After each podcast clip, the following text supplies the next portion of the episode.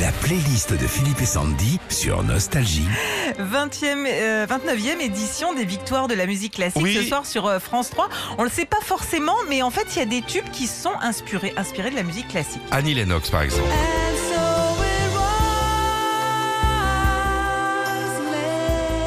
Et ouais, cette chanson a été euh, chantée par le groupe Procol Harum en 67. Arum, Arum. Ar- Harum. Arum, c'est quand il y a la mort. À la base, c'est Jean-Sébastien Bach et Oui. sa suite numéro 3.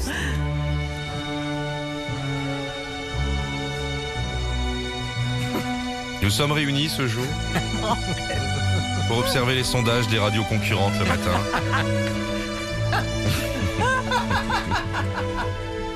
Qui, à force de vous offrir votre poids en argent, perdent. Allez, deuxième. Donna Summer, Vie Magique. Ça, c'est issu de la musique classique. Ah ouais, ouais, ouais. L'idée de cette chanson vient de Barry Manilow après avoir euh, écouté le prélude numéro 20 en do mineur de Frédéric Chopin. Nous sommes réunis cet après-midi.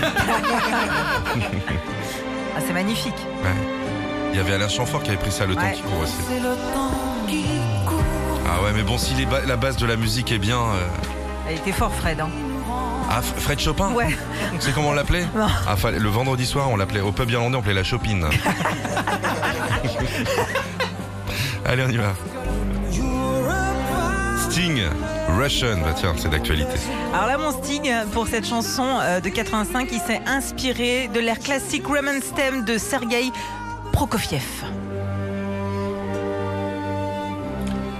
Nous sommes réunis ce soir. ah ouais, c'est la même chose. Ouais.